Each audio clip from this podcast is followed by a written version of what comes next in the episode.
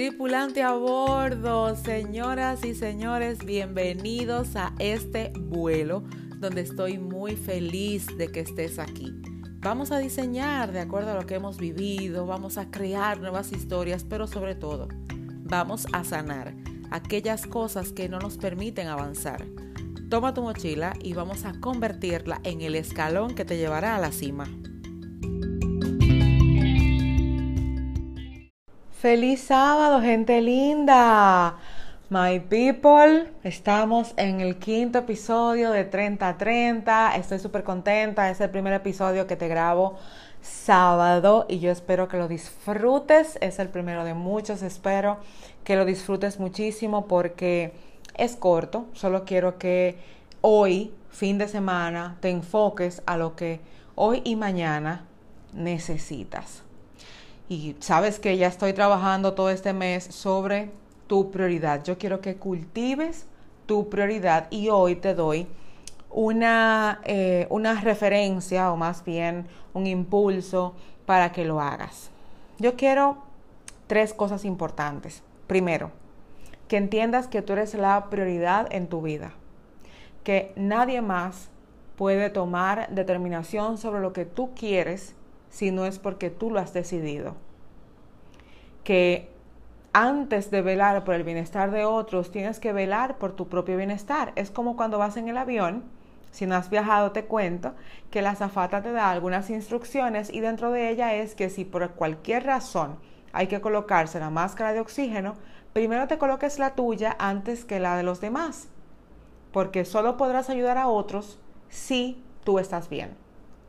Igual dice la Biblia, ama al prójimo como a ti mismo. Por ende, antes de amar al otro, tienes que amarte tú.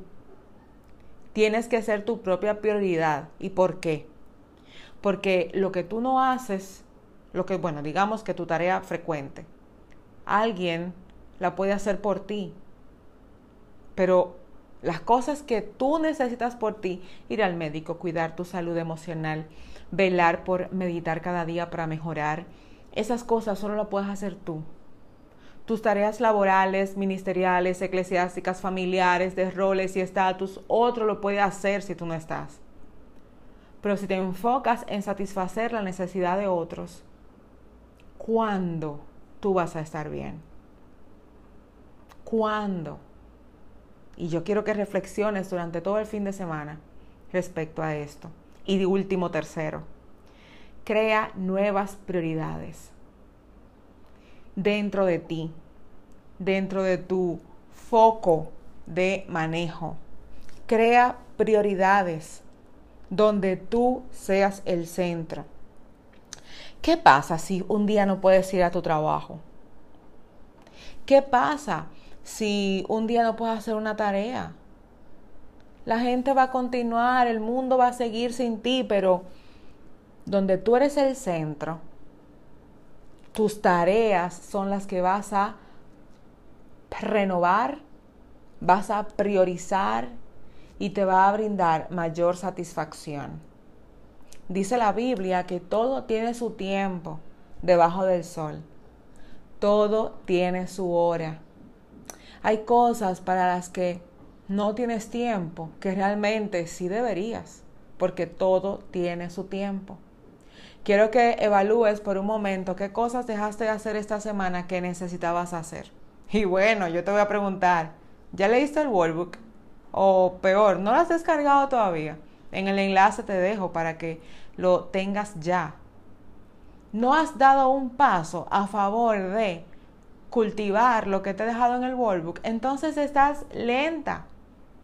Porque la prioridad eres tú. Deja de pensar en que es que fulano, es que, óyeme, tú eres, tú eres la persona por la que más te adeudas. Tú creas deudas para satisfacer a otros. Tú creas deudas para llenar la casa de cosas, para llenarte de cosas que te hagan sentir mejor. Te vas de viaje para sentirte mejor, pero aquí la pregunta es, basta. La deuda más grande que tienes contigo, ¿cuándo la vas a pagar? ¿Qué es mucho para tenerte como prioridad? No tiene sentido si no lo puedes manejar. yo hoy no quiero dejarte con preocupaciones, solo quiero que evalúes. Si no has dado el paso de acción para ser tu propia prioridad, entonces, mamita, estamos perdiendo tiempo.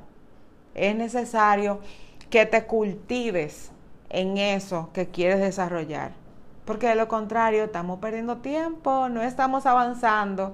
Y lo peor de todo es que no hay valor en aquello que no se puede tener como prioridad.